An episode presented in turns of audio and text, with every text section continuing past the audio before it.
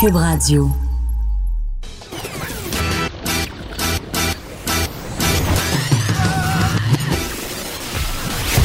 Pour elle, il n'y a jamais de mauvaise question. De 13 à 15. Les effronter. Avec Geneviève Peterson.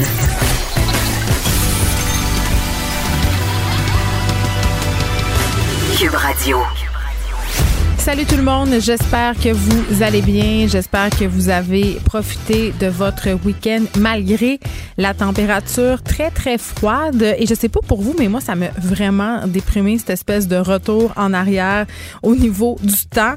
Tu sais, j'en ai parlé souvent la semaine passée, on se dirait que quand il fait soleil puis un peu chaud dehors, je me surprends à y croire, tu sais, à y croire que ça va bien aller, qu'on va, qu'on va s'en sortir et je sais pas si c'est parce que c'était la fête des mères hier que c'était impossible pour nous de voir euh, ben, nos mamans, dans la plupart des cas. Euh, bon, la mienne habite très loin, elle habite au Saguenay, mais quand même, habituellement, à la fête des mères, euh, on essaie de se voir, on essaie de faire des choses. Puis là, juste le fait de savoir que ça se pourrait pas, je sais pas, ça m'a déprimé, mais quand même, j'ai vu toutes sortes d'initiatives assez ingénieuses, que ce soit sur les médias sociaux ou même alors que je prenais ma marche, beaucoup de chaises de patio de chaises de patio installées dehors euh, en bas euh, des galeries, des gens qui s'étaient habillés chaudement, le tuc, foulard, mitaine pour aller voir euh, leur maman. Et vraiment, parfois, ça allait très, très loin, là des gens faisaient un souper de famille à distance. C'est-à-dire, il y avait, euh, je sais pas, moi, la fille avec son chum, les deux enfants, assis en bas sur les chaises, avec euh, le souper, le verre de vin, la bouteille, euh, des desserts. J'ai vu même des fleurs euh, s'échanger avec des cordes dans le vieux Rosemont. Donc, se passer des choses de la rue à la galerie, c'était beau à voir. C'était beau de voir toute l'ingéniosité déployée par les gens pour maintenir ce lien-là avec leur maman. Il y avait beaucoup, beaucoup de messages aussi sur les médias sociaux. Euh, peut-être plus qu'à l'habitude parce que justement, on est confiné, on passe plus de temps sur Facebook, sur Instagram, mais je sentais que c'était vraiment très, très important euh, pour les gens et pour moi en particulier aussi de rendre hommage aux mères, aux mères qui s'occupent aussi parce que dans la plupart des métiers de soins, ce sont des femmes. Donc, ce sont nos mères à tous. Euh, allons, euh, comme à notre habitude, au point de presse quotidien du gouvernement Legault. On vous revient après avec Vincent Dessureau pour l'analyse. Monsieur François Legault est accompagné aujourd'hui du directeur national de santé publique, Dr Horacio Arruda. Donc, Monsieur Legault, à vous la parole. Oui, bonjour tout le monde.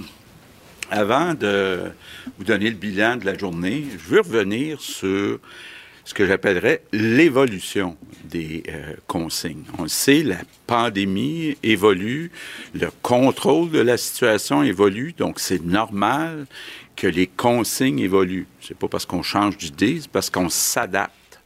je vais vous donner quelques exemples. Quand on a euh, au début vu que la la pandémie s'accélérait, on a fermé, entre autres, les commerces, les écoles, les services de garde. Maintenant qu'on voit qu'en région, donc à l'extérieur du Grand Montréal, la situation se stabilise et plus sous contrôle, ben on réouvre les commerces, les écoles, les services de garde. Je donne un autre exemple. Les proches aidants, au début, surtout avec les problèmes qu'on avait euh, dans les CHSLD, on a refusé aux proches aidants d'aller visiter leurs parents, par exemple, parce qu'on voulait limiter la propagation du virus. Bon, là, il est arrivé un phénomène. Après deux mois, c'est un peu normal. Il s'est créé beaucoup d'anxiété chez certaines personnes en résidence. Il y en a même qui refusaient de manger parce qu'ils étaient habitués euh, de voir de temps à autre leurs enfants. Donc, euh, dans la balance des inconvénients, on a évolué, la situation a évolué, puis on a décidé de donner accès aux proches aidants pour aller voir les résidents. Donc, la situation a évolué. Autre exemple, les personnes de 70 ans. Vous rappellerez qu'au début même, on parlait justement des personnes de 70 ans, leur disait de pas sortir. Après, on a dit, ben, faites attention, faites faire vos courses, votre épicerie par quelqu'un d'autre. Et euh, on a mis en place des consignes comme le 2 mètres. Et la santé publique, de façon très indépendante, a décidé euh, que maintenant, euh, c'était correct, c'était acceptable que les personnes de 60, 69 ans reprennent leurs activités euh, régulières, tout en maintenant le 2 mètres, qui commence à être pas mal dans la tête des gens. Donc, la situation évolue, on s'adapte. Là, il y a des gens, j'entends des gens qui disent euh, on retourne des enfants dans les écoles primaires en région, mais on n'a pas le droit de faire des rassemblements familiaux. C'est quoi la différence? Ben, la différence, c'est qu'il faut y aller graduellement.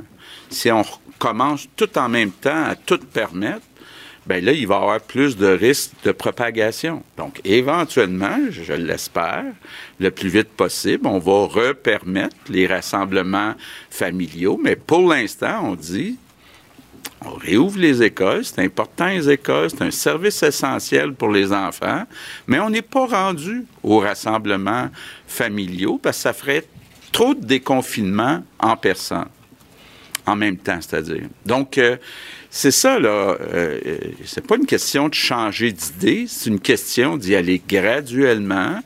C'est une question de s'adapter, de regarder aussi l'évolution de la pandémie euh, dans chaque coin du Québec.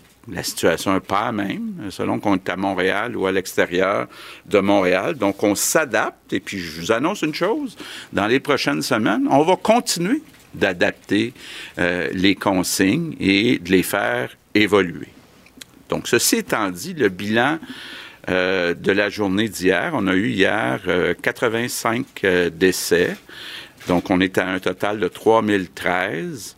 Donc, mes pensées vont bien sûr aux familles, aux proches de ces victimes juste pour vous montrer un peu comment la situation est différente à Montréal, de l'extérieur de Montréal.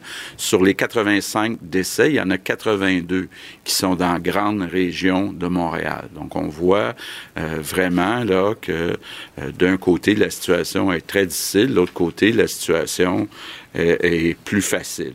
On a maintenant 38 469 cas. C'est une augmentation de 748 euh, compte tenu, là, je vais revenir tantôt, mais de l'augmentation importante des tests, c'est quand même une euh, diminution. Il faut aussi rappeler qu'on a au moins 9700 personnes parmi ces 38 000 qui sont guéries.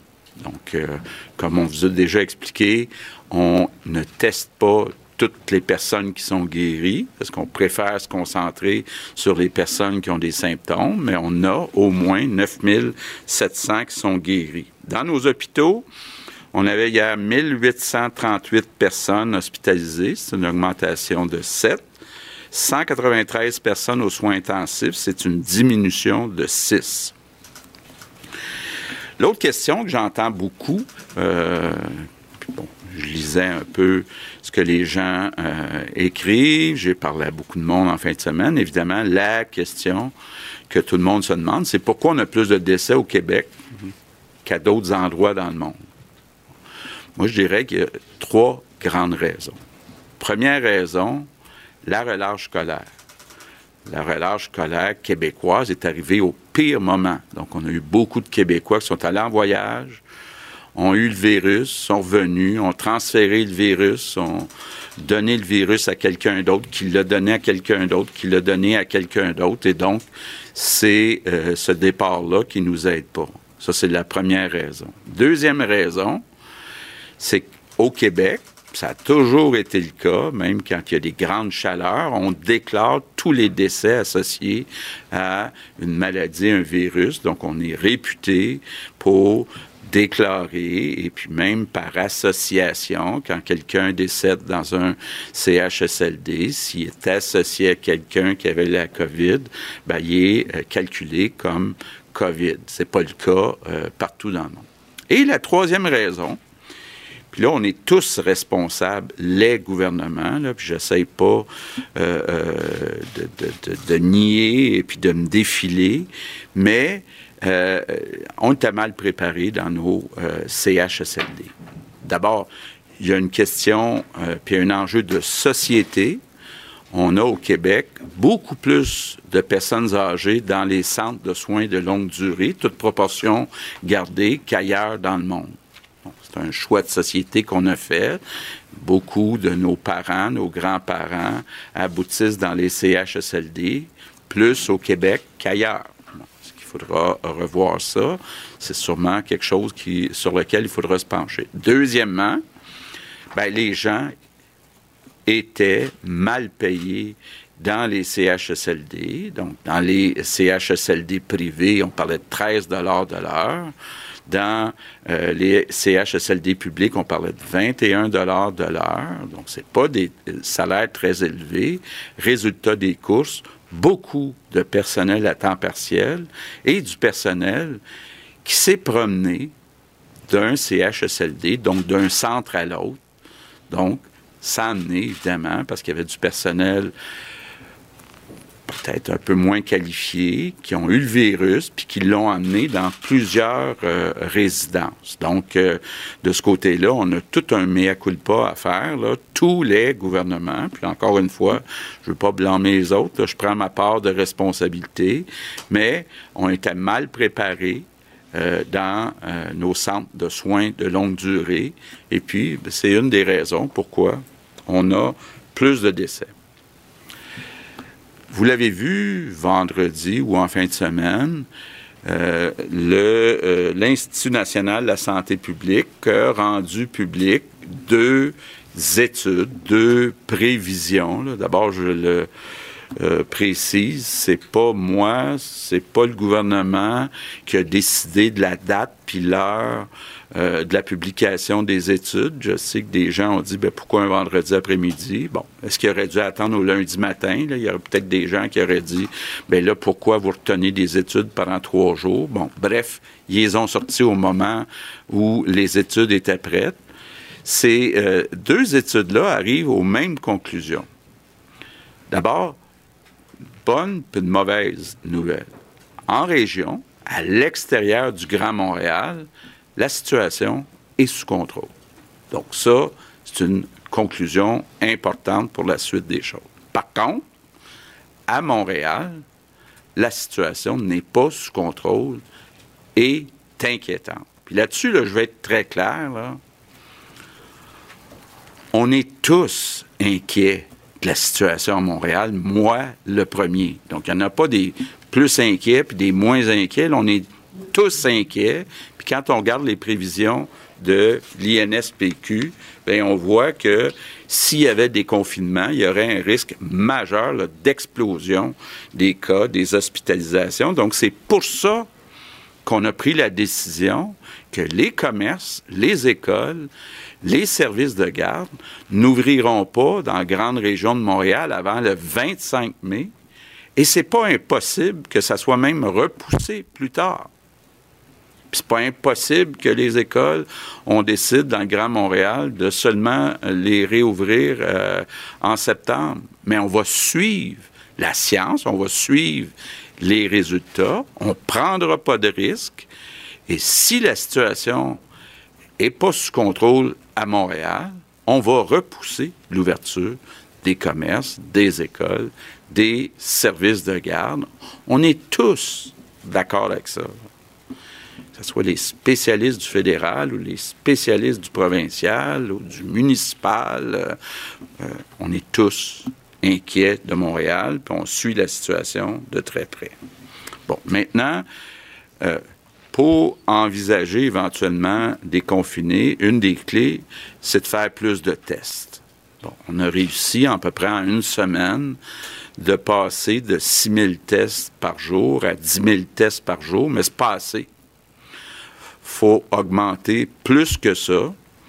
Et euh, c'est pour ça qu'on a adopté en fin de semaine un décret pour demander à certains euh, groupes de professionnels, comme par exemple les dentistes, les hygiénistes dentistes, de pouvoir faire des prélèvements, donc faire des tests. Donc on va avoir plus de monde pour être capable de faire des tests. Donc on pense que dans les prochains jours, on va être capable de euh, d'augmenter le nombre de tests et puis de bien suivre la situation. Autant en région, on veut être certain que ça reste sous contrôle, qu'à Montréal, où on veut voir si la situation finit par s'améliorer. Bon, évidemment, le grand défi qu'on a, en particulier à Montréal, c'est le personnel. Content de voir, il y a quelques centaines d'employés qui ont recommencé à revenir euh, dans le réseau au cours des derniers jours. On espère que ça va se poursuivre. Puis je lance encore un appel. Tous ceux qui ont fini leur quarantaine, tous ceux qui ont euh, eu le virus, puis là, ils ont passé le temps qu'ils devaient passer à s'isoler, s'il vous plaît, revenez. Parce qu'on a dans le réseau des gens fatigués, des gens qui ont besoin de repos, puis donc on a besoin de renfort.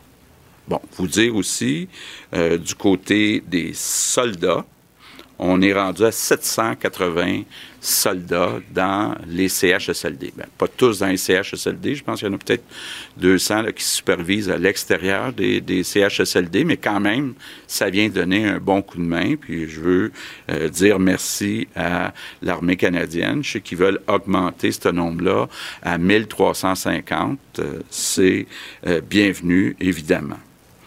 Mes remerciements du jour, c'est pour euh, tous ceux qui ont organisé les deux grandes fêtes, samedi soir puis dimanche soir. J'ai écouté les deux, hein, en direct de l'univers à Radio-Canada samedi soir, et puis une chance qu'on ça dimanche, hier soir, à TVA et à Télé-Québec. Ça fait du bien. Fait du bien de voir nos grands, Céline Dion, Ginette Renault, Jean-Pierre Ferland, Claude Dubois, j'en oublie, Gilles Vigneault, euh, content de le voir euh, en forme. T'es content aussi, euh, j'ai trouvé très drôle Marc Labrèche en Louis Mariano. ça a fait ma soirée samedi soir. Et tous les groupes de jeunes aussi, que peut-être moi, personnellement, je connais un petit peu moins. Euh, mais je pense que ça a fait du bien aux jeunes de voir des groupes de jeunes, puis ça a montré qu'on a de la relève, puis qu'on a du talent au Québec. Donc, merci à tous les artistes de nous avoir fait du bien. Une chance qu'on vous a. Une nouvelle pour vous aussi. On vient juste de me donner le chiffre. Vous savez, euh, hier soir, il y avait une collecte de dons pour les petits frères, pour ceux qui s'occupent des euh, personnes âgées qui sont seules, et pour euh, les organismes qui s'occupent de violences conjugales. Les Québécois, là, m'impressionnent toujours. Deux millions qui ont été ramassés, deux millions qui ont été donnés par les Québécois pour ces deux causes-là. Merci à tous les Québécois pour, encore une fois, votre grande générosité. En terminant, un message peut-être pour les personnes qui sont à l'extérieur de Montréal. J'ai entendu aussi beaucoup en fin de semaine des gens qui habitent pas dans le Grand Montréal, qui ont peur que des gens de Montréal descendent dans leur région. D'abord, c'est important euh, de le dire, si on reste à deux mètres, comme on le fait actuellement, il n'y a pas de danger que quelqu'un de Montréal vienne infecter. Si il y a trop de mouvements, puis il y a trop de gens de Montréal qui vont dans les régions, on n'hésitera pas, avec le docteur Ouda, à mettre des consignes euh, euh, pour empêcher ces euh, mouvements-là. Mais franchement, moi, je veux, je veux pas que les Québécois commencent à chicaner puis à se diviser entre Montréal puis le reste du Québec. On est tous ensemble dans le même bateau. On doit tous se serrer les coudes à deux mètres, tous les Québécois ensemble. Donc, euh, je remercie beaucoup tous les Québécois pour leur solidarité. Je compte sur vous. Merci beaucoup.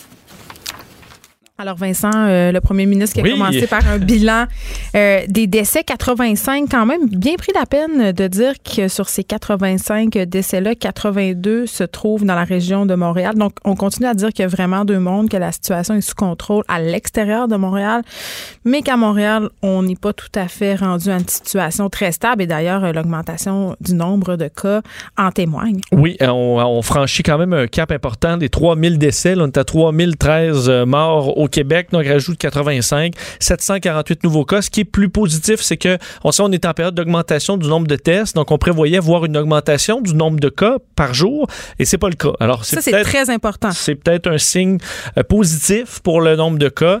Euh, même chose pour les hospitalisations. Hein. ça fait quelques jours que c'est stable, même des fois en légère baisse, euh, avec seulement 7 cas de plus en, hospitalisés et moins 6 aux soins intensifs. Alors on n'ajoute pas de pression au réseau. C'est peut-être les deux bonnes nouvelles là-dedans, en disant que c'est un point de presse un peu particulier. Euh, on aurait dit un speech de mon père. Ouais, un peu qui est euh, sur la défensive, s'explique beaucoup, a voulu défendre, euh, de, changer d'idée, défendre son bilan, se défendre la parution vendredi après-midi du, du, des rapports de l'INSPQ. Un hasard? Qu'on attribue effectivement un peu au hasard. on va en reparler en détail. On va aller à la période de questions tout de suite. Question en français. Nous allons débuter aujourd'hui avec Marco Belair du journal Le Devoir. Bon retour. Bonjour, euh, Monsieur le Premier ministre. Bonjour, Dr. Arruda. Monsieur Legault, vous êtes un politicien, un homme politique aguerri. Vous savez qu'un des, euh, des, plus vieilles pratiques dans le manuel du politicien, c'est lorsqu'on veut qu'une nouvelle soit peu couverte, c'est de la dévoiler un vendredi après-midi. Comment avez-vous réagi, vous, à la parution de deux études importantes par l'INSPQ vendredi dernier en fin d'après-midi? Bon, mais d'abord, j'en ai pris connaissance vendredi après-midi, moi aussi. Donc, euh, euh, c'est pas le gouvernement qui a décidé de publier à ce moment-là. C'est indépendant, l'INSPQ. Ils ont décidé, parce qu'ils étaient prêts à publier vendredi après-midi, comme je le disais tantôt, s'ils avaient retenu l'étude jusqu'à lundi, il y a des gens qui auraient dit pourquoi ils ont retenu une étude pendant trois jours? C'est l'INSPQ là, qui font pas de politique, qui ont des scientifiques, des experts, puis ils étaient prêts à publier vendredi, puis ils ont publié vendredi. Puis c'est peut-être pas idéal, c'est pour ça qu'on a discuté avec le docteur Arruda de faire peut-être une séance euh, d'explication euh, dans les prochains jours pour que vous puissiez euh, poser toutes vos questions. Mais moi, ben, je, l'ai feuilleté vendredi après-midi, puis je l'ai lu en fin de semaine, mais je ne l'ai pas eu avant vous autres. Donc, je comprends que l'INSPQ agit en toute indépendance. Euh, elle ne s'arrime pas au gouvernement pour déterminer le calendrier de ses parutions. Euh, Monsieur Arruda, euh, acquiescez-vous à la demande du Parti québécois d'indiquer publiquement si les recommandations que vous faites sont suivies intégralement, partiellement ou aucunement par le gouvernement? Bien, jusqu'à maintenant, toutes les recommandations que j'ai faites ont été suivies. Euh, je pense qu'elles ont été suivies. Il y a eu des discussions, des scénarios qui sont analysés. Vous comprendrez ici qu'actuellement, on est dans une situation complètement nouvelle, émergente, de la littérature qui, indique toutes les décisions à prendre ne sont pas nécessairement là. Euh, mais à date, euh, les recommandations qu'on a faites, on les a, elles ont été suivies. L'Institut peut nous donner des éléments, euh, c'est clair. Puis après ça, nous, ils font ce qu'on appelle une analyse de risque et la gestion du risque, elle est prise par les décideurs. Euh, c'est-à-dire, moi, comme directeur national, qui va balancer des autres facteurs, mais à date, j'ai exercé mon rôle de santé publique de façon tout à fait, tout à fait libre. Merci. Maintenant, autour d'Olivier Bossé, Le Soleil. Bonjour à vous deux. Euh, ce matin, plusieurs euh, écoliers sont retournés en classe, des professeurs, des, éducatrices. Euh, j'aimerais savoir combien de tests il va se faire aujourd'hui, puis il y en avait combien pour la communauté métropolitaine de Montréal et surtout combien pour l'extérieur?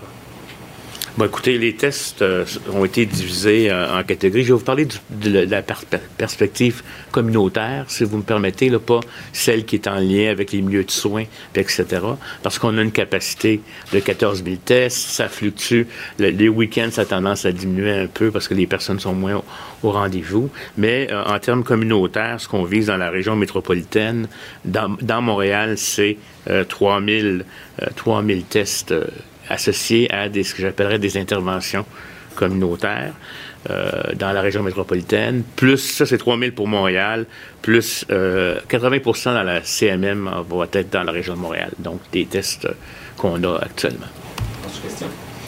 Euh, on a vu des, directions d'école, des, professeurs prendre la température des élèves avant d'entrer ce matin.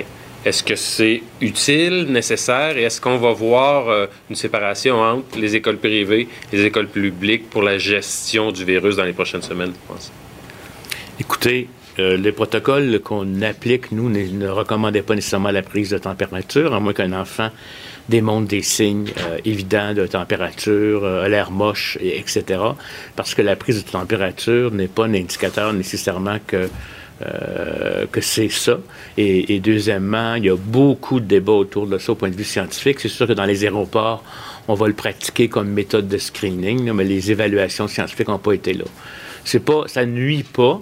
Euh, comme tel, mais je pense que c'est plus la surveillance des symptômes euh, comme tel qui va être l'enjeu. Puis quelqu'un peut être complètement asymptomatique, puis on sait qu'il pourrait être porteur. Donc le, la prise de température n'est pas quelque chose qui est absolument recommandé. Merci. Prochaine question. Hugo Lavallée, Radio-Canada. Oui, euh, bonjour, Monsieur le Premier ministre. Je comprends que vous avez pris connaissance des euh, nouvelles projections euh, de la santé publique, donc publiées vendredi.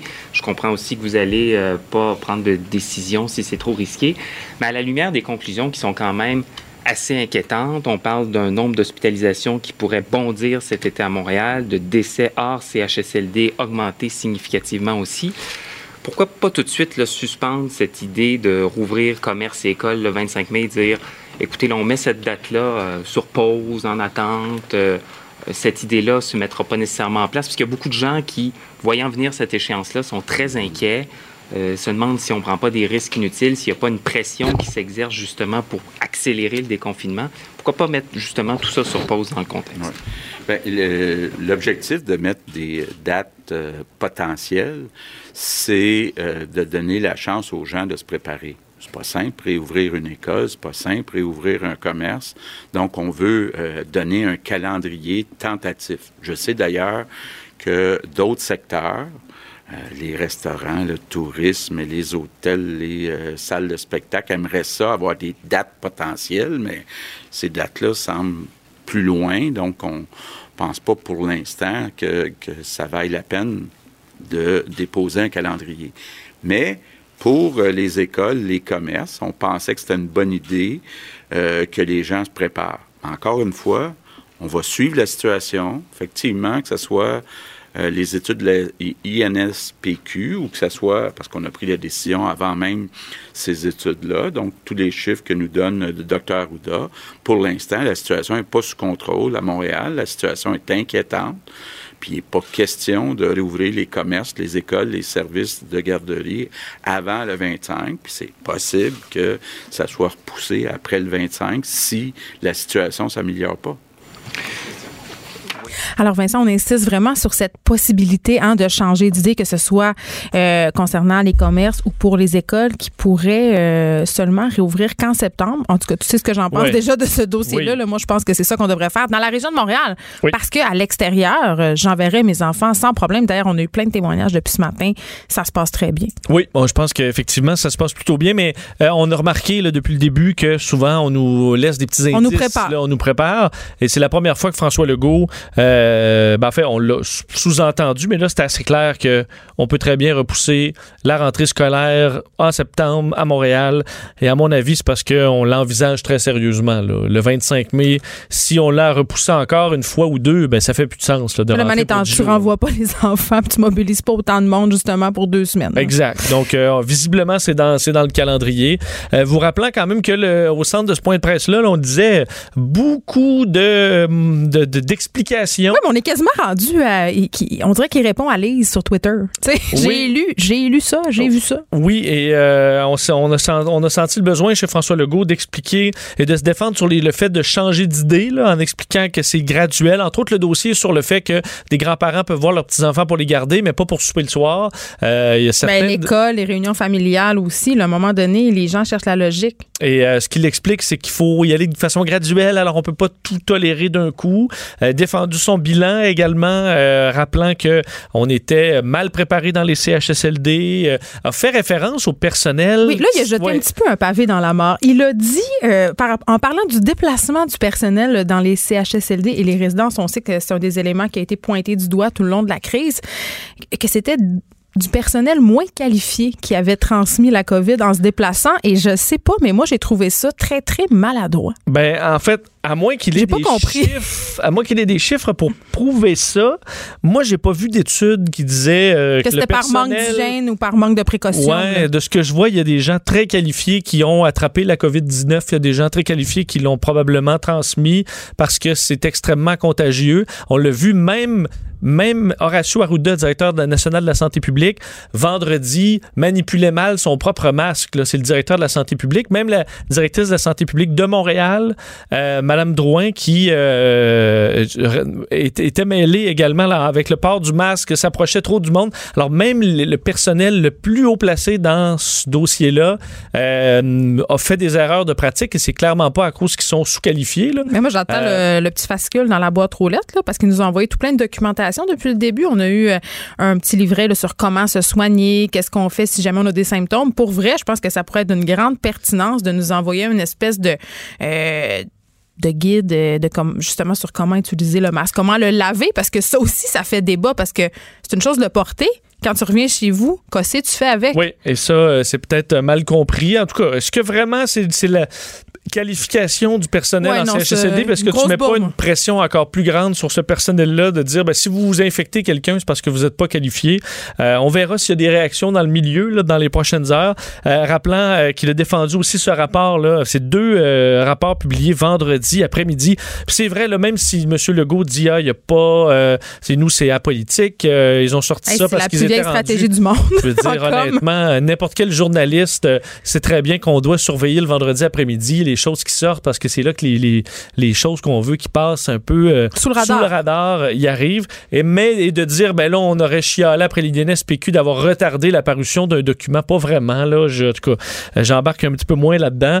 Euh, rappelant quand même que les deux rapports montraient que, la- que les régions sont sous contrôle, mais encore là, problématique à Montréal et qu'on avait maintenant 780 soldats euh, donc dans les CHSLD et les émissions de, de fin de semaine. Bon, on a eu droit à notre petit moment éco-vedette. Et là, il y a deux camps qui s'affrontent. Ceux qui trouvent que c'est indigne des fonctions du premier ministre de parler euh, de show business et d'autres personnes qui trouvent que, que c'est cute. hein, C'est bien est- cute. qui est comme nous autres. Au moins, il avait une information comme quoi Oui, l'émission d'hier, euh, une chance qu'on ça a permis, c'est quand même un montant impressionnant là, parce que c'était pas, euh, c'est pas comme si les animateurs nous rappelaient ça à tous les cinq secondes.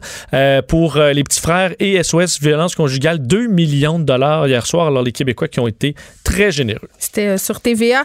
Parlons de Justin Trudeau qui débloque du crédit pour les entreprises canadiennes. Oui, rapidement, Justin Trudeau qui était en mode économique ce matin, donc euh, nouvelle phase pour aider les entreprises.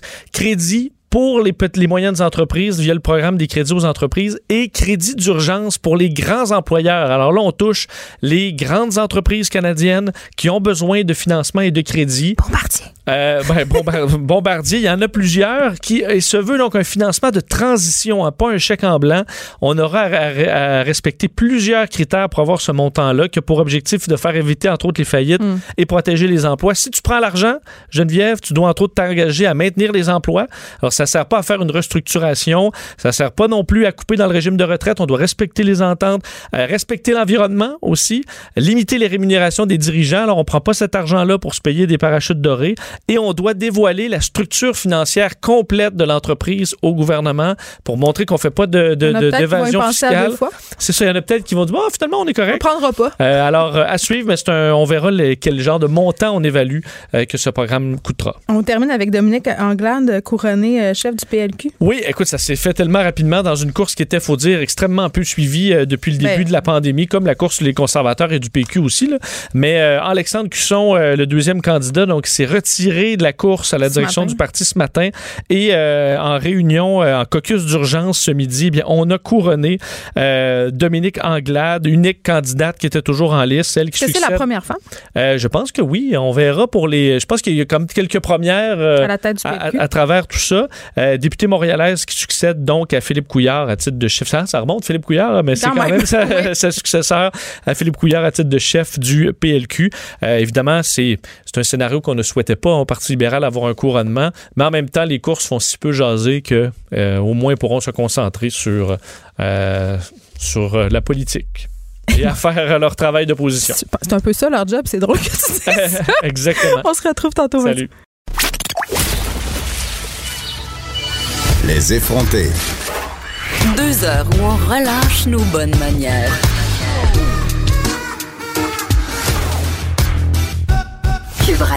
Alors, sauf à Montréal, évidemment, et ses environs, les écoles primaires qui ont rouvert leurs portes ce matin dans le reste du Québec.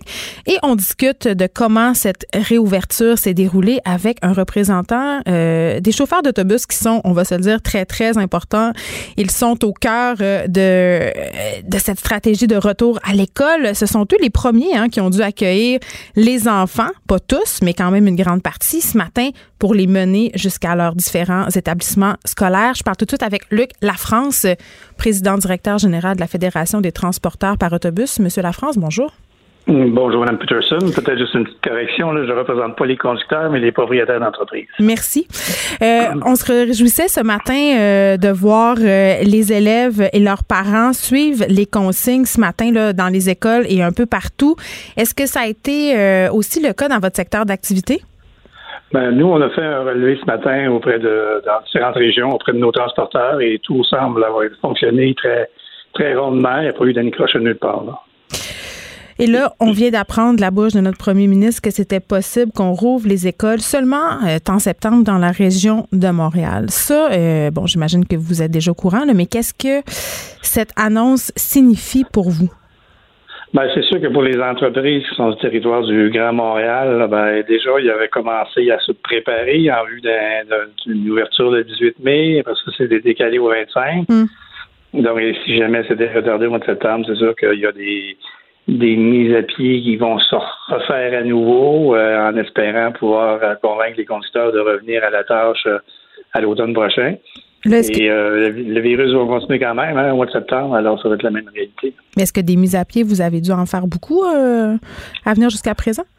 Ben, je dirais euh, à partir du moment où le, les écoles ont été fermées à hum. la fin mars, après une quinzaine de jours plus tard, les transporteurs ont dû se contraindre de, mettre à pied leurs conducteurs faute de revenus de contrat de transport scolaire. Donc, ils ont dû tous, à peu près tous les mettre à pied. Et là, pour tout, ces, tout ce qui est en dehors de la grande région de Montréal, ben, ils ont passé les, les 10 ou 15 derniers jours à les recontacter leurs conducteurs, les convaincre de venir travailler, les rassurer au niveau de tout l'aspect sanitaire et sécurité. Oui, c'est quoi, c'est quoi l'état d'esprit, euh, Monsieur Lafrance, de vos conducteurs? Parce qu'on le sait, dans différents secteurs, que ce soit les écoles, les services de garde et autres, euh, évidemment, il y a plusieurs travailleurs qui sont excessivement inquiets. Puis on va se le dire, dans un autobus, euh, t'es proche, puis pas juste un peu, là, des enfants. Ben, c'est sûr qu'il y en a plusieurs qui étaient craintifs, euh, d'autant plus que 50% de notre main-d'œuvre a 60 ans et plus. Oh, Donc, on est vraiment dans la strate d'âge la plus critique pour nous du travail. Mais je pense qu'en général, ça a bien été. Euh, les transporteurs ont mis en place différentes mesures euh, répondant aux exigences de la CNESST pour s'assurer de la, sécurité des conducteurs, que ce soit des, des, des masques, des protections oculaires, des choses comme celles-là faire en sorte qu'il y ait le moins de contact possible avec les enfants. Mais ben, c'est ça concrètement, là, vous venez de me parler de masques, de, de visières. Euh, est-ce qu'il y aura des gants? C'est quoi les, concrètement là, les mesures qui vont être adoptées dans les différents véhicules de transport scolaire? Ben, tout dépendant du, des transporteurs, mais il y a un minimum qui doit être fait, donc je parlais tout à l'heure, qui sont les masques euh, de procédure, ce soit la protection oculaire avec des lunettes ou la visière, hmm. euh, de désinfecter euh, l'autobus euh, après les quarts de travail, s'assurer que les bancs utilisés par les enfants, le poste du travailleur, du conducteur soit, soit désinfecté. Alors, ce sont les mesures qui sont mises en place actuellement. C'est sûr qu'il y a beaucoup moins d'élèves. On parle de seulement 12 élèves par autobus, alors hmm. qu'habituellement, on peut en embarquer 48 ou 50 voire 60 dans certains cas. Donc, il faut maintenir la distanciation dans l'autobus. Mais tout va prendre beaucoup plus de temps quand même, euh, M. Lafrance. C'est ça, j'imagine que pour les opérateurs, ça signifie une augmentation importante des coûts. Ben, c'est sûr que là, pour cette rentrée-ci temporaire, je dirais, euh, le gouvernement a incité beaucoup les parents à aller porter eux-mêmes les enfants à l'école, ce qui fait un petit peu moins d'élèves à transporter. Dans certains cas, euh, il y en a quand même pas mal et ça nécessite des fois deux vagues, trois vagues hmm. pour rentrer les élèves du primaire. Puis effectivement, ça vient augmenter les heures de, les heures de, service. Donc, ça vient augmenter les coûts d'opération des transporteurs. Puis est-ce que vous avez une bonne collaboration des parents et des écoles euh, à venir jusqu'à maintenant? Ben, je vous dirais que c'est la première journée, donc ça va bien. Non, mais par rapport à aller porter les enfants, vous les gens sont réceptifs et vous disent pas, ben, j'ai pas le temps d'y aller parce que je recommence le travail ou? Ben, nous, ce bout-là ne nous appartient pas. appartient davantage aux écoles de voir avec les parents de quelle façon ils ont l'intention de d'aller porter leur enfant ou d'utiliser le transport scolaire. Euh, les transporteurs, eux, prennent la liste et les circuits que la commission scolaire lui demande de réaliser. Ce que vous me dites, c'est que ça s'est bien passé là, ce matin. Ben, jusqu'à présent, ça s'est bien passé. C'est sûr que c'est une première journée. Euh, ce qu'on me dit, c'est que peut-être un peu moins d'élèves hmm. qui avaient été euh, prévus euh, dans les devis la semaine dernière. Peut-être parce que des parents qui ont dit pour la première journée, on va aller les reconduire, voir comment ça fonctionne. On va voir mardi, mercredi si les choses se maintiennent. Bien, je trouve ça intéressant, Monsieur Lafrance, que vous me parliez de temps parce que moi, comme mère puis comme citoyenne, je me dis, est-ce que ça va être possible euh, sur le long terme de penser que des enfants vont pouvoir s'astreindre euh, et que des parents aussi vont pouvoir s'astreindre à autant de règles, autant d'adaptations sur une période euh, longue, plus longue. Parce que là, vous l'avez dit, c'est le premier jour, les gens avaient hâte de retourner à l'école, mais dans trois, quatre, cinq semaines, même dans deux mois, quand on va revenir à la rentrée, quand ça va continuer, comment vous voyez ça dans l'espace-temps, toute cette affaire-là? Ben, c'est sûr que ça va être tout un défi à la rentrée scolaire du mois de septembre, parce que c'est pas seulement le primaire, mais ça va être aussi le secondaire qui va reprendre les cours.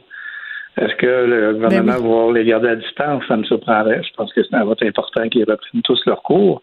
Donc, ça va être tout un défi au niveau du transport, s'assurer d'amener ces, élèves-là en toute sécurité, euh, autant en sécurité routière, ça aussi, il ne faut pas l'oublier, mais aussi au niveau de la santé. Donc, euh, ça va être tout un défi à l'automne. Puis au gouvernement, on n'arrête pas de nous répéter que rien ne sera parfait, qu'on va devoir justement s'adapter puis voir les problèmes, les régler au fur et à mesure finalement. Euh, effectivement, je pense que c'est la première fois qu'on vit ça. Donc euh, oui, il va falloir régler ça au fur et à mesure. Hmm. Par contre, cette euh, période-là qu'on vit actuellement, jusqu'à la fin juin, jusqu'à la fin des classes, va peut-être nous permettre un peu de, de roder le système, si je peux prendre l'expression. Oui, vous allez être mieux en septembre. En septembre, euh, mois de septembre, on va être un peu, un peu mieux préparé à tout le monde.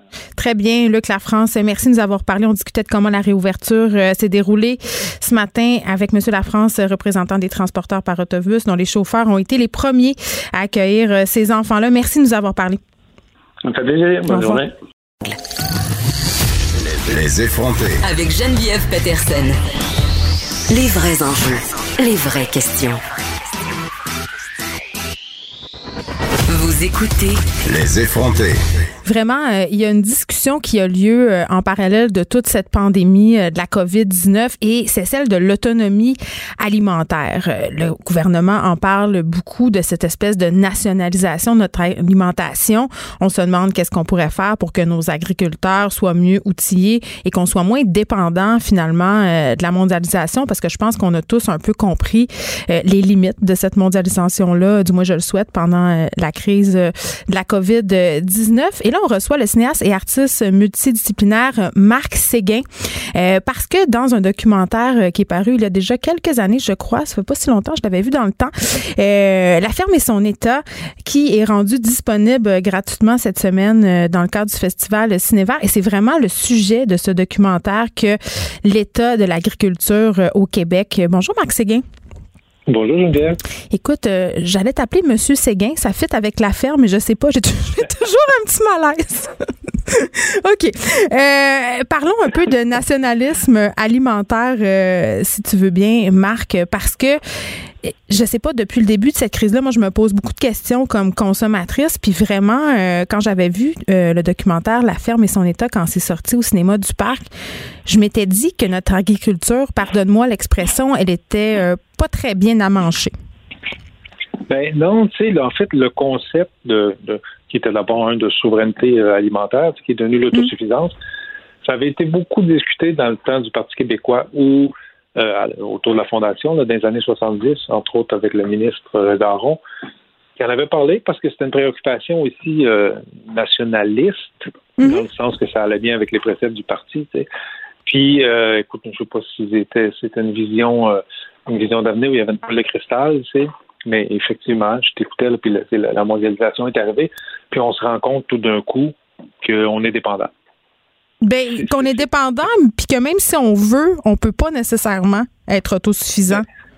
Oui, en fait, euh, je pense qu'on est à une croisée de chemin qu'on pourrait faire quelque chose. En fait, puis ce que le documentaire a voulu faire, c'est que moi, j'ai braqué une caméra pendant deux ans sur euh, des belles choses qui se faisaient en agriculture, sur le fait qu'une génération de jeunes hommes et de jeunes femmes, parce que pour une des rares fois aussi, il y a une parité euh, dans les programmes d'agriculture, articulés, des, des, des, jeunes personnes articulées et éduquées qui ont décidé d'en faire un métier, d'en faire un État. Puis des gens qui sont nés avec euh, ben, l'épée des changements climatiques, puis des, des, des problèmes environnementaux qu'on connaît, puis qui se sont mis à rêver une nouvelle forme d'agriculture, mais qui ne sont pas des hippies, parce qu'ils sont diplômés, articulés, ils savent bien faire les choses, puis qui n'ont pas peur de travailler, qui ont compris qu'une ferme, c'était pas nécessairement euh, des champs à perte de vue avec des tracteurs.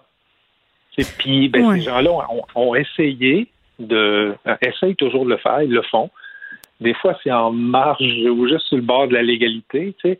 Euh, puis ben, pour le maraîchage, là, pour les légumes, on s'entend, c'est un petit peu plus facile parce qu'il n'y a pas de loi, il y a moins de syndicats, il y a moins de bureaucratie aussi qui, qui s'est immiscée dans cette agriculture-là. Donc, ils arrivent à tirer leur épingle du jeu. C'est avec des nouveaux systèmes, puis une façon de faire, une mise en marché, qui souhaitent euh, des circuits courts, c'est-à-dire des circuits de proximité. Maintenant, tout ça, c'est des beaux rêves euh, qui se produisent un peu, c'est-à-dire qui, existent, mais, mais, c'est là que c'est plate. Il y a plein de freins.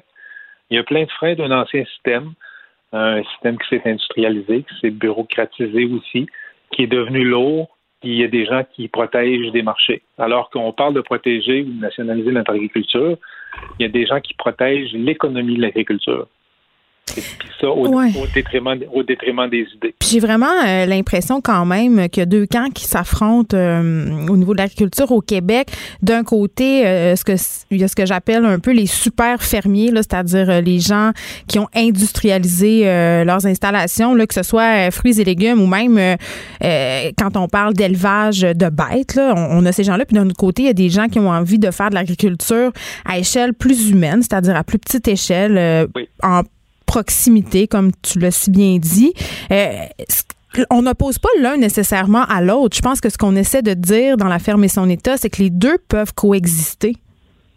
Ben oui, mais justement, il y a là le problème. Sauf qu'il y a un pour que la petite agriculture à taille humaine existe, euh, elle doit se tailler une place là, dans un système à, grande échelle. Oui, où il y a des quotas, ben où c'est excessivement difficile de, tirer son épingle du jeu, où ça coûte des millions de dollars les programmes sont pas faits pour eux.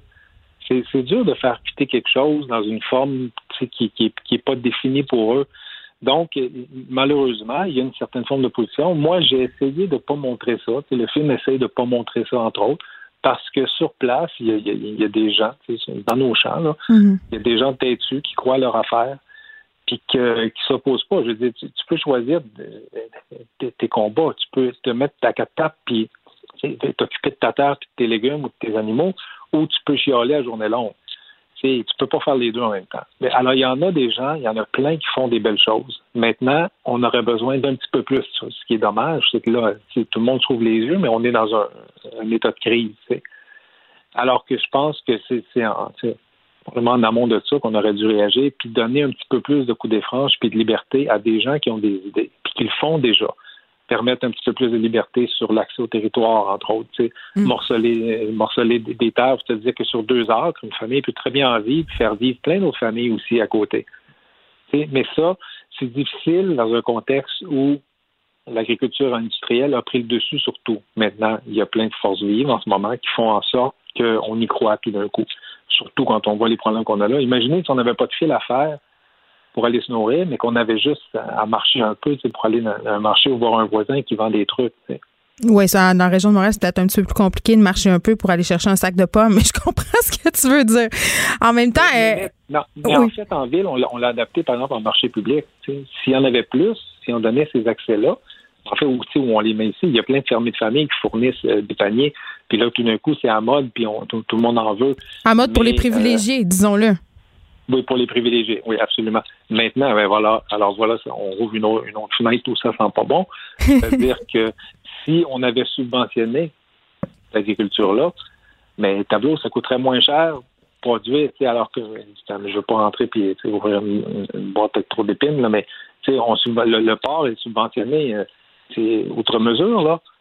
Puis là, regarde, on a des problèmes là, parce qu'on n'arrive pas à l'écouler. Mais si on subventionnait aussi les gens font des paniers bio pour qu'ils baissent leur prix, mais ça rendrait ça plus accessible à plus de gens. Puis en même temps, je suis peut-être un peu naïve, mais je sens quand même une certaine euh, ouverture de la part du gouvernement justement à faciliter un peu la tâche euh, aux plus petits, euh, aux personnes qui désirent faire les choses autrement, justement parce que, en tout cas, si je me fie à ce que j'ai vu dans la ferme et son état, je comprends que l'appareil étatique, c'est quand même un frein important de ce changement qui serait voulu en agriculture. Oui. En fait, il n'y a jamais eu autant d'ouverture qu'en mm. ce moment. Il euh, y, a un ministre de l'Agriculture qui est assez proactif puis qui y croit. Évidemment, il ne va pas revirer toute la patente à l'envers, mais il écoute tout le monde. Il écoute autant euh, son ministère, effectivement, c'est des gens avec qui il travaille, que le syndicat euh, dominant, que, les petits agriculteurs aussi. Donc, il y a cette ouverture-là qui existe. il faut saisir l'opportunité maintenant, là. C'est d'avoir des choses et d'avoir des mm. visions. Moi, je pense que dans quelqu'un qui, qui va puis qui parle, euh, qui, qui en tient, que ce soit la science, que ce soit quelqu'un qui écrit là-dessus, ou quelqu'un qui chiale, ou quelqu'un qui, qui, fait un film pour informer les gens, ou peu importe où ce que c'est, sur toute la chaîne, il faut que l'information circule jusqu'aux citoyens, comprendre notre agriculture, pour qu'après ça, on décide de ce qu'on veut collectivement et que ça se rende eh, aux politiciens. Parce qu'au final, c'est là qu'on a besoin de vision, puis de, puis décision, puis de courage politique.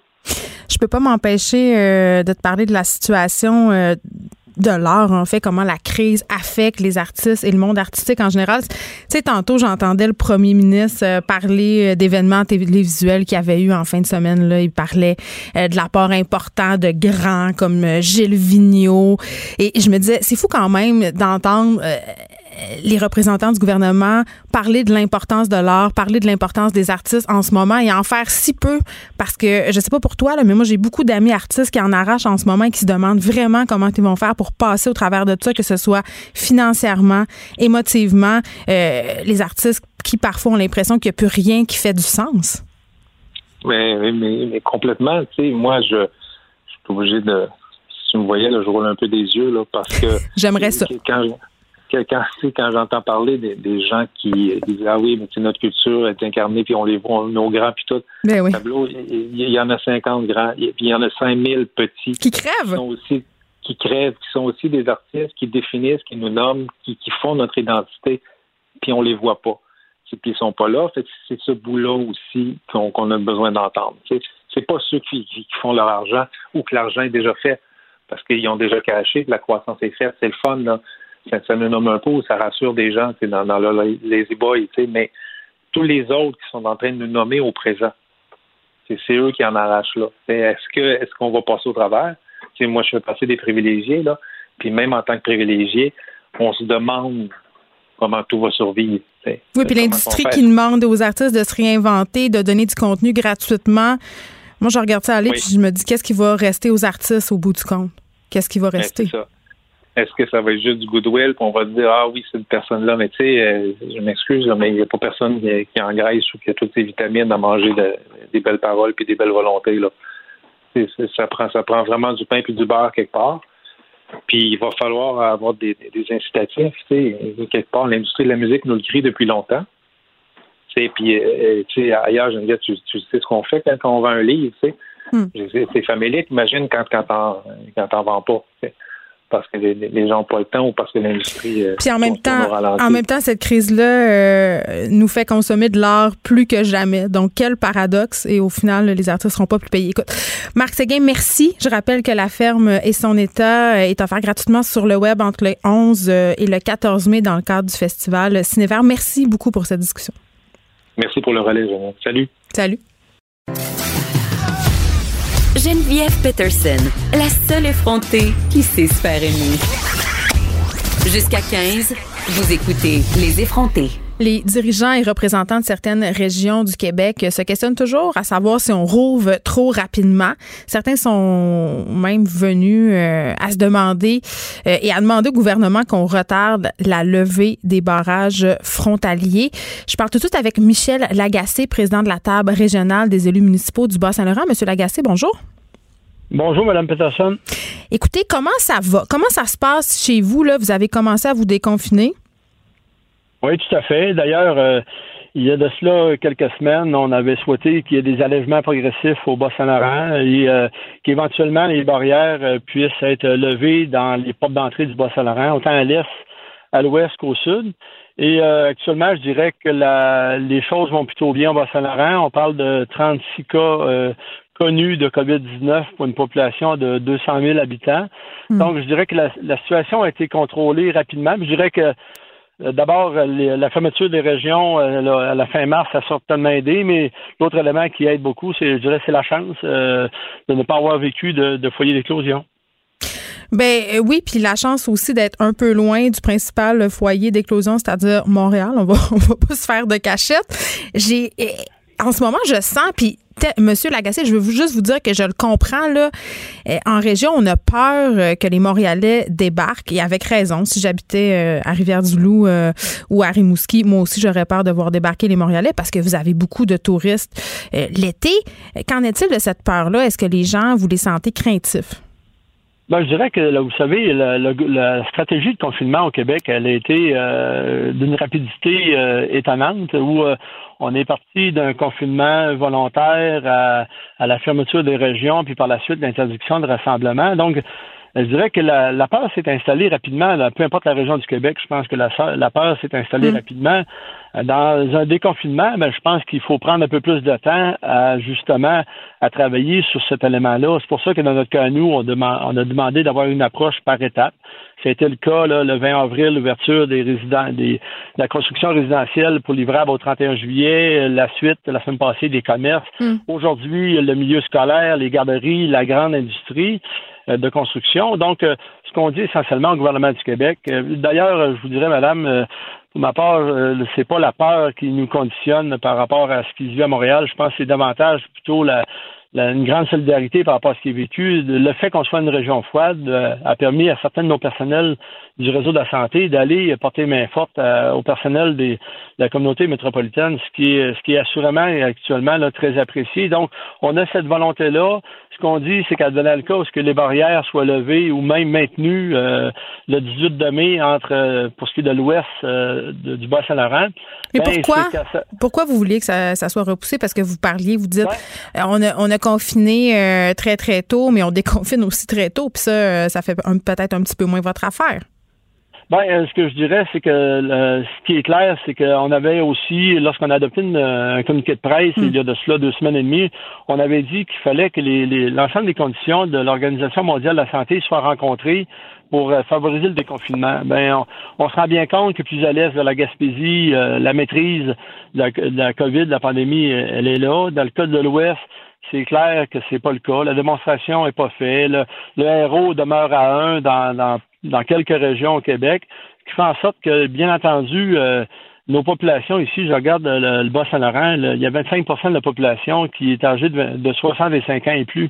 Donc, davantage vulnérable par rapport au COVID-19. Fait qu'on on dit, euh, notamment à la santé publique, au gouvernement euh, du Québec, on vous fait confiance pour au moment de lever les barrières, mais on aimerait bien que le 18 de mai, ben, dans tous les cas, si les barrières sont maintenues, ben, qu'on puisse éventuellement accueillir ceux qui ont des résidences secondaires, qui puissent se mettre euh, à, l'arrivée. OK, plus du cas par cas. OK, OK, je comprends. Ben, dans le cas des résidences secondaires, vous savez, c'est des gens qui sont déjà chez nous euh, trois, quatre mois par année. Euh, la, la, vous savez, actuellement, là, la, restauration, il y a très peu de restaurants ouverts. Fait que quand même qu'on on est en train d'accueillir euh, tout le monde au Québec, il n'y a pas de il y a pas de patron actuellement gouvernemental pour qu'on puisse accueillir euh, les gens euh, mm. comme on le voudrait, comme on le souhaiterait, puis surtout avec les consignes sanitaires d'usage pour ce qui est de la restauration notamment.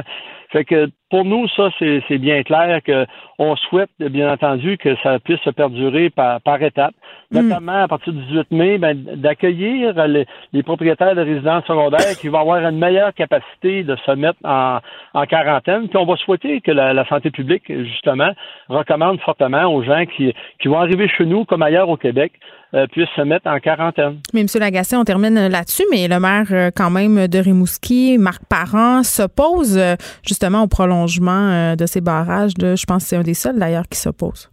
Oui, c'est le seul sur, sur 18, mais ce qui est clair. Rimouski, c'est différent des autres villes? C'est quoi?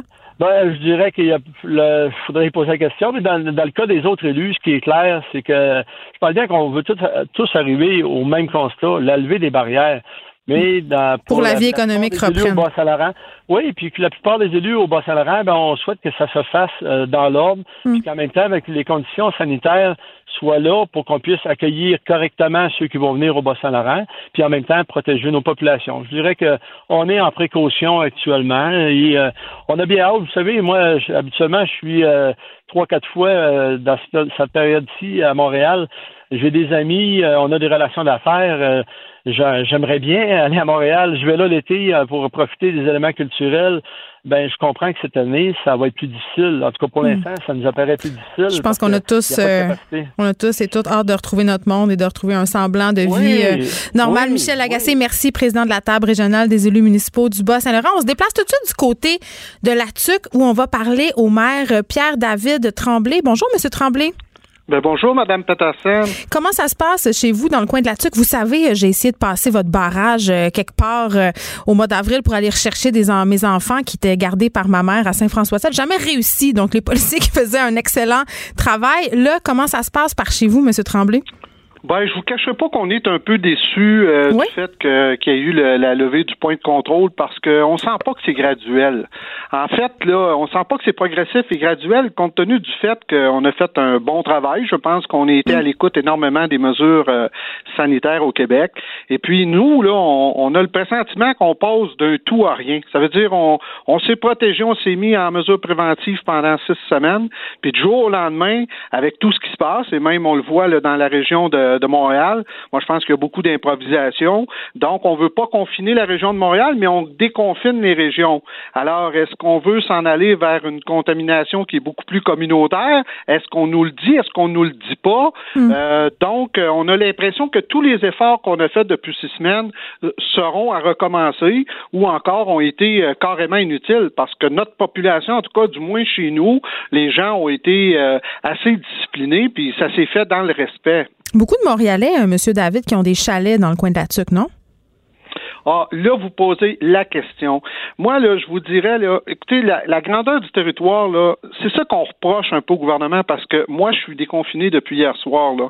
Mais la semaine passée, j'ai parlé avec les gens du gouvernement hmm. et je leur ai dit, il faut connaître les particularités des secteurs. Moi, j'ai 4220 chalets sur le territoire chez nous. J'ai 65 pourvoiries. J'ai 9 ZEC et demi. Et imaginez, là, en fin de semaine prochaine, là, ça, c'est la plus grande fin de semaine qu'on peut avoir durant l'année, c'est l'ouverture de la pêche, de, de, la pêche, donc des gens qui viennent de tout partout euh, au Québec. Ça veut dire que moi, ma population de 15 000, là, ben on va on va se rendre à peut-être 20, 25 000.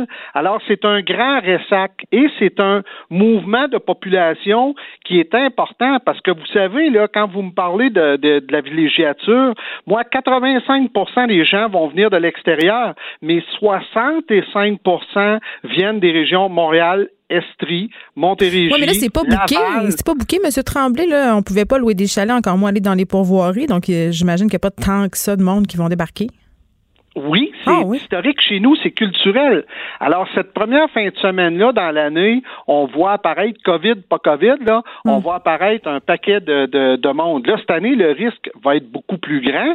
Là, ce qui nous aide, je vais vous dire bien franchement, c'est le fait que la forêt n'est pas prête à accueillir tous ces gens-là parce qu'on a encore un couvert de neige important. Les lacs ne sont pas nécessairement dégelés. Là, pas calé encore. Point, non. Quand je prends un point sur la carte, là, je vous dirais 25 à 30 kilomètres autour de la que ça va bien pour les chemins qui ont été euh, grattés cet hiver. Là. Mais en dehors de ça, là, écoutez, c'est plus compliqué. Puis si mm. les gens viennent sur le territoire, on veut qu'ils soient prêts justement à ces conditions-là parce que c'est pas évident. Vous savez, les, les, les, chalets, là, parce que vous m'en avez euh, glissé un mot, là, ça fait deux semaines qu'on demande l'ouverture des chalets ici à la TUC. Ça fait deux semaines qu'on demande aussi, ouvrez donc tranquillement les chalets, ouvrez donc les pourvoiries. C'est pour ça qu'on aurait aimé conserver le point mm. euh, de contrôle, c'est qu'on aurait pu le faire graduellement via ce point de contrôle-là, alors que les, les policiers ont de la crédibilité puis ils connaissent bien le secteur.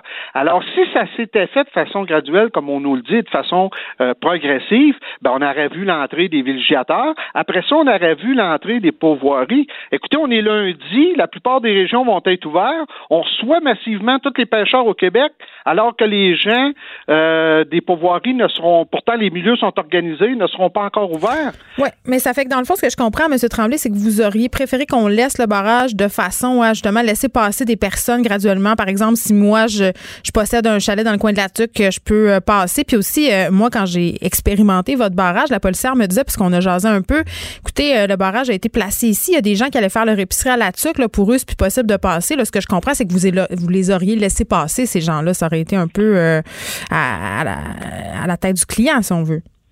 Ben, pas, pas écoutez, il n'y avait pas le choix, les policiers, il fallait qu'ils fassent respecter le décret ministériel qui était bien sûr des raisons. mais maintenant, là, si j'ai un chalet, je vais aller faire mon épicerie. Ah, ben là, là nous, ce qu'on dit, c'est que depuis deux semaines, on veut que les gens de chalet passent. C'est des gens qui sont organisés normalement, puis connaissent bien le, coin, puis il euh, n'y a pas de problème avec les gens. Là. Ils vont s'informer. On a le site euh, de Ville de la Parce que là, on a l'impression, les Montréalais, que vous ne voulez plus nous voir.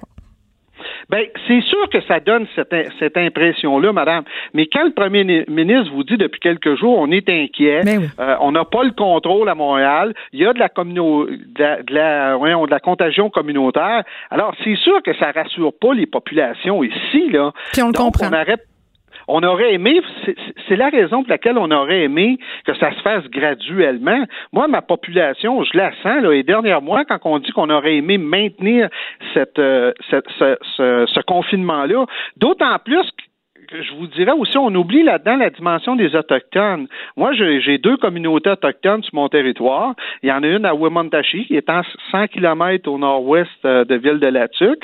Alors, ces gens-là ont fait un choix de ne pas reprendre l'école, ont fait un choix de ne pas laisser rentrer non plus n'importe qui, parce qu'on sait qu'ils vivent de façon euh, multi-intergénérationnelle. Donc, je pense que c'est important. Il va falloir que les gens qui rentrent en fin de semaine en forêt aussi, elles respectent ces gens-là. Mais vous savez, on a travaillé en prévention pendant cinq, six semaines, là, et on va avoir un plan B. Dès jeudi, moi, je vais mettre aux entrées et sorties de ville de nos premiers répondants et pour sensibiliser les gens, pour leur dire, écoutez, on a deux épiceries, alors il, est possible qu'il y ait du temps d'attendre, on vous demande de respecter les mesures sanitaires, parce qu'on ne peut pas passer d'un tout à rien, madame. Il faut continuer de sensibiliser les gens. Je comprends. Pierre-David Tremblay, maire de la TUC. Écoutez, on va vous souhaiter euh, bonne chance et on va vous souhaiter que ce retour à la normale se fasse euh, du mieux possible. Merci beaucoup de nous avoir parlé. Bien, grand merci à vous, Madame Peterson. Bon après-midi. Au revoir. Les, effrontés. Avec Geneviève Peterson. Les vrais enjeux. Les vraies questions. Vous écoutez. Les effrontés. Qu'arrivera-t-il aux jeunes de la DPJ qui seraient normalement sur le point de quitter leur foyer lorsqu'ils atteindront prochainement l'âge adulte? C'est la question qu'on va se poser avec Martin Goyette, co-titulaire de la chaire Réseau de recherche sur la jeunesse du Québec. Monsieur Goyette, bonjour. Bonjour, Mme Peterson. Écoutez, c'est quand même inquiétant. On le sait, là, bien avant la, la, pandémie, la question des jeunes qui atteignaient leur majorité et qui sortaient, entre guillemets, euh, du système de la DPJ suscitait déjà de l'inquiétude auprès des intervenants. Oui, tout à fait. Euh, les conditions d'entrée euh, dans la vie active euh, des jeunes hmm. est très complexe. On le sait depuis une quarantaine d'années et les données de notre étude déjà avaient commencé à rendre des résultats sur ces éléments-là. par exemple, la sphère de l'hébergement et, du logement qui est un élément central, euh, ben on le sait tous, euh, on est dans un milieu métropolitain à Montréal où euh, il y a peu de logements disponibles, c'est même un peu partout au Québec, et il n'est pas possible de visiter des logements. Alors comment vont faire des jeunes qui vont quitter un placement dans les prochaines semaines? C'est une, une excellente question. C'est pour ça que d'autres juridictions, d'autres provinces canadiennes ont décidé de mettre un moratoire sur la sortie de placement en proposant aux jeunes, même s'ils atteignent la majorité, de pouvoir les garder pendant tout euh, le temps tumulte de la, de la pandémie. C'est une piste, là, je pense, qui devrait être euh, explorée, d'autant plus que au Québec, dans la loi, il y a une disposition là, qui peut permettre euh, aux intervenants de la protection de la jeunesse de proposer dans des situations euh, complexes pour le jeune, euh, ben effectivement, là, de, de, de, pouvoir rester là, un peu plus longtemps pour le suivi psychosocial, mais aussi pour le rapport au logement, là, qui est un élément important. Mais il me semble, M. Goyette, et corrigez-moi si je me trompe, qu'on était déjà un peu en train de repenser tout ça. Là, je parle de ce processus-là euh, de transition là, un petit peu avant euh, qu'on tombe dans cette crise-là? Ben, il est clair que. Parce qu'il en était question à la Commission Laurent, c'est ça, oui. la commission Laurent a entendu plusieurs témoins euh, sur la préparation à la vie euh, euh adulte des jeunes placés. vous vous souvenez peut-être que la recommandation 4 de la commission Laurent le 18 décembre dernier proposait d'accentuer et d'élargir l'intensité du programme de qualification des jeunes, qui est un programme phare sur l'autonomie, la préparation à la vie autonome au Québec. Alors, il est clair que euh, parmi euh, les propositions dont on peut discuter, celui de faire en sorte pour tous les jeunes euh, qui sortent d'avoir un plan d'autonomie clair et que qu'il y ait un suivi par les gens de la protection de la jeunesse, je pense que ça c'est un élément qui pourrait tout à fait aller dans le sens des élargissements demandés par la commission Laurent. Euh, Parce que ces jeunes-là, euh, ces jeunes-là, pardon, qui sont déjà euh, fragiles au départ, parce que là, vous me parliez de la difficulté de se trouver un logement, notamment à Montréal, mais il y en a d'autres des risques là, de ne pas imposer ce moratoire-là. Oui, effectivement, notre étude a montré que les jeunes euh, qui euh, ont participé à la deuxième vague d'entretien de notre corps connaissent des problèmes euh, importants de santé mentale. Lorsqu'on leur a demandé s'ils avaient eu des problèmes de santé psychologique dans les 12 derniers mois, un bon nombre ont indiqué en avoir eu, et ça monte jusqu'à 50% pour ceux qui ont connu au moins un épisode d'itinérance, ce qui montre l'interaction entre le logement puis d'autres sphères de vie. Puis l'emploi? L'emploi, ben, c'est un peu, euh, c'est un peu similaire. Hmm. Euh, on a déjà discuté ensemble à, votre antenne des enjeux de la scolarisation des, des jeunes qui sortent de placement. Alors, euh, il n'est pas surprenant de voir que les emplois qu'ils occupent à 19 ans sont des emplois de dans le secteur des services tous ces secteurs d'emploi-là qui sont les plus impactés, la restauration, le service, qui sont les plus impactés par les, hmm. les, les, restrictions de la pandémie. Euh, donc, pendant que en population générale, euh, grâce au soutien provincial et fédéral, euh, on met des mesures exceptionnelles de soutien, notamment financier, pour plusieurs de ces jeunes-là et pour des jeunes en général, ben, ils ne pourront pas là, bénéficier là, pour toutes sortes de raisons euh, de ces soutiens-là. Donc, c'est pour ça qu'il faut qu'il y ait une attention particulière, me semble-t-il. Puis là, M. Goyette, on a une directive euh, ministérielle émise par Québec euh, qui, si on veut, enjoigne les intervenants à sécuriser je sais même pas ce que ça veut dire, les parcours de ces jeunes qui sortent des centres. concrètement, est-ce que c'est possible de toujours faire une telle chose? Ben, en, fait, le point, euh, le point principal est que les intervenants connaissent les enjeux, puis qu'il y a une sensibilité euh, ministérielle.